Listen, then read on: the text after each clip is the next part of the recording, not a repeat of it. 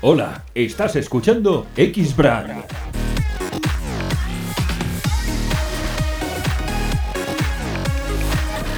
El podcast profesional de los atletas de élite. Creado por los grandes del físico-culturismo.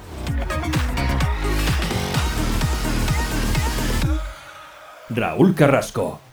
Hola chicos y chicas, en este vídeo quiero hablaros o quiero hablar sobre los ciclos de proteína. Bien, eh, empecé a indagar y empecé a informarme bien sobre los ciclos de proteína durante mi carrera deportiva como profesional una vez que me trasladé a los Estados Unidos. Pues aquí en España, eh, como amateur, eh, sí conocía los típicos ciclos de carbohidratos, sobre todo que utilizábamos en la, semana antes previa a una competición. Bueno, y ciclos de carbohidratos entre semanas, que también se, oía con, de preparadores tan conocidos y famosos como, como Chris Aceto, pero nunca había oído sobre ciclos de proteína. Y una vez fue allí en Estados Unidos cuando, y cuando empecé a trabajar con, con muchos preparadores eh, que incluían los, los ciclos de, de. X-Brand es la solución integral para que los atletas y personal trainers moneticen sus conocimientos. Creamos para ti una plataforma web para que tus fans se registren con una cuota mensual o anual y accedan a tus vídeos, seminarios y cursos.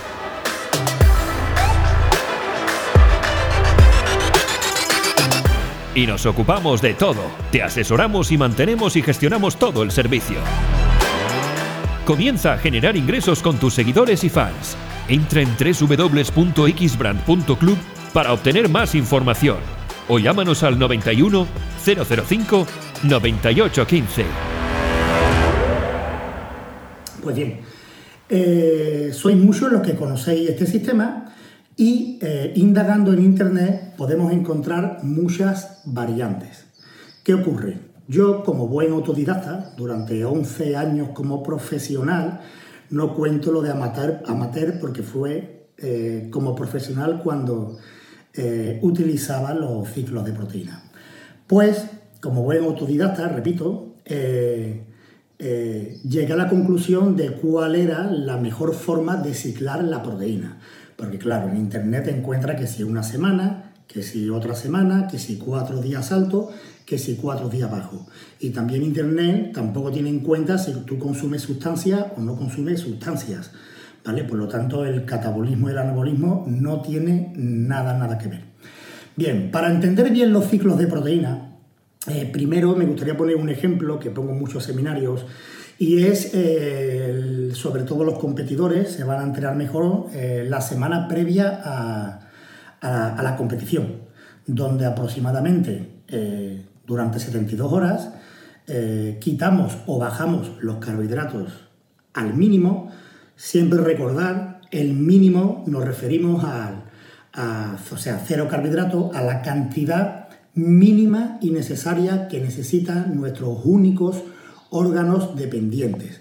El cerebro, la médula espinal, el sistema nervioso, los, los, los eritrocitos de los ojos, los glóbulos blancos, los testículos, en el caso de la mujer, los ovarios, y esto prácticamente nos lleva en reposo a unos 2 miligramos por kilo por minuto de glucosa, que si hacemos la, las matemáticas, dependiendo del, peso, pues puede llevar a unos 100, 120, 150 gramos de carbohidratos neto en total, ¿eh? no cantidad de, arroz eh, o patatas, neto en total. Eh, hablamos de 2 gramos por kilo de peso en reposo. Moviéndonos un poco y andando podemos llegar a 3, ¿vale? Así que podemos coger como media 2,5 por, por kilo por, minuto. Pero bueno, que tengáis en cuenta que cero carbohidratos no es 0,00000, ¿vale? Porque eso nos crearía una ansiedad impresionante. Entonces, partiendo, partiendo de esta base, en estas 72 horas, en la semana previa a la competición, pues, y con un entrenamiento bastante intensivo, pues depletamos el músculo y prácticamente le, mandamos una señal al cerebro de, quiebra, de que no hay glucosa. Esto lanza la sangre enzimas eh, supercompensativas para que después, cuando hagamos la, carga de, carbohidratos, o metamos más carbohidratos de, lo normal, ya hablaremos en otro vídeo cuál es la cantidad y analizaremos la semana previa a una competición. Este no es el caso en este vídeo. Eh, pues nos llevará a una sobrecompensación de carbohidratos, por eso mismo, por el, el hambre y la quiebra y la inanición que hemos creado 72 horas antes. Pues bien, con la proteína pasa algo parecido, ¿vale? Entonces, necesitamos crear un déficit de proteína que no sea lo suficientemente bajo para crear un catabolismo, por lo tanto, más que bajo, va a ser no muy largo en el tiempo, para llegar, para hacer días más altos en proteína en el que tengamos una sobrecompensación. Bien, la forma en que yo lo hacía y me iba muy bien es en ciclos de tres días. Em, lunes, martes, miércoles, jueves, viernes, sábado. El domingo era totalmente diferente y ahora lo explicaré. Bien, partiendo desde la base, vamos a poner un ejemplo, ¿vale? Sencillo, para todo. Vamos a partir de, de una cantidad mínima de proteína, 2 gramos por kilo de peso. Eh, según, según los estudios, es una cantidad de proteína eh, lo bastantemente eh, media o alta sin que nos cree un perjuicio, que, nos cree un, que cree un exceso de desechos de metabolitos nitrogenados, ni nos dañe el riñón, etcétera, etcétera, y es siendo apta para eh, construir todavía masa muscular, aunque dependiendo del, del principio individual de cada persona puede ser poco, pero bueno, esto lo vamos a hacer un día, al siguiente día vamos a elevar nuestra cantidad de proteína a un punto más arriba, 3 gramos por kilo de peso. Y al siguiente día, al tercer día, vamos a aumentar a 4 gramos por kilo de peso. Aquí ya, en este día alto, es donde vamos a tener esa señal superanabólica y, de sobrecompensación. Y como el cerebro tiene eh, o recuerda que ha habido mm, días atrás en el que la destrucción muscular por seguir entrenamientos intensos, que os quede claro, estamos hablando haciendo entrenamientos intensos, no estando en casa en reposo en el sofá, ¿vale? Pues como nuestro cerebro tiene, tiene, eh, tiene esa percepción de, lo, de, lo, que ha pasado, pues prácticamente crea eh, un anabolismo mayor llevando más cantidad de aminoácidos a las células.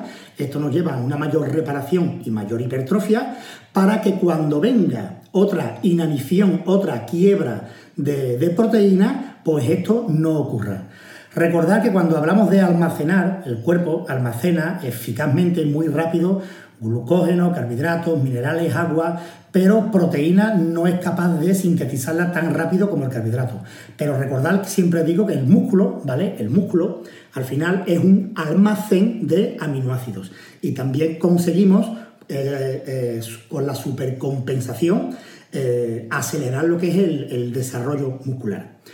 Eh, esto tiene otros beneficios, además de nos mantener una dieta muy, muy alta, alta de proteína durante tantos días, que nos va a llevar a tener desechos de, nitrógeno um, o metabolitos nitrogenados, que prácticamente son tóxicos, en los días bajos, pues nos va a llevar a, que el cuerpo se pueda desintoxicar.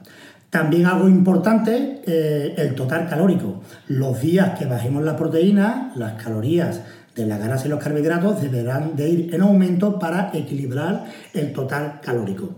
Y en el otro extremo, cuando las calorías de las proteínas sean más altas, el ciclo de proteínas sea más alta, en este ejemplo que estemos con 4 gramos de proteína por kilo de peso, los carbohidratos y las grasas deberán ser más bajas, ya dependiendo del principio individual de cada persona o cada preparador, ¿vale? O el objetivo que esté buscando.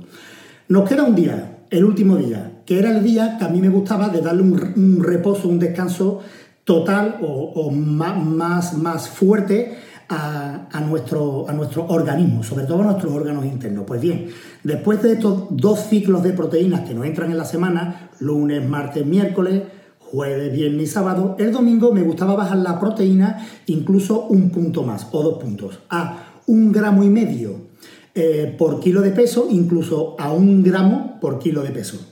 Ya los carbohidratos y las grasas iban en bastante aumento si quería una sobrecompensación o bien mantenía un nivel calórico de mantenimiento.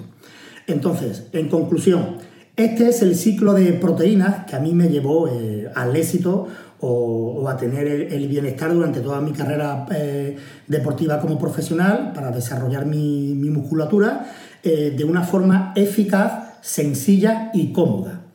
Anteriormente probaba otro, otros ciclos de carbohidratos, sobre todo que leía por internet, o otros, otros preparadores promulgaban en internet, Digo siempre Internet porque es la ventana más amplia, la enciclopedia más amplia que tenemos a nivel mundial. Y me encontraba con un ciclo de cuatro días altos en proteína, cuatro días bajos, pues claro, claro, cuatro días bajos o tres días enteros muy bajos de proteína, pues te lleva a un catabolismo eh, excesivo, ¿vale? Por lo tanto, yo probé muchos ciclos de carbohidratos, no solo estos dos ejemplos que os he puesto, pero me quedé sin duda, sin duda, con los ciclos de eh, tres días. Eh, primero, segundo, tercero, repetimos cuarto, quinto y sexto, y el séptimo lo cogía como, como, como un descanso total. No olvidéis que yo empecé mi carrera deportiva como profesional eh, dando un peso limpio prácticamente en lo que eran 202 libras con 90 kilos y eh, empezando a utilizar los ciclos de carbohidratos de proteína, perdón, llegué a pesar un máximo de 98-99 kilos de peso muscular magro con la misma grasa, ¿vale? Esto gracias al, cambio de categoría de 212 libras, pues me llevó a poder competir más eficazmente, ¿no?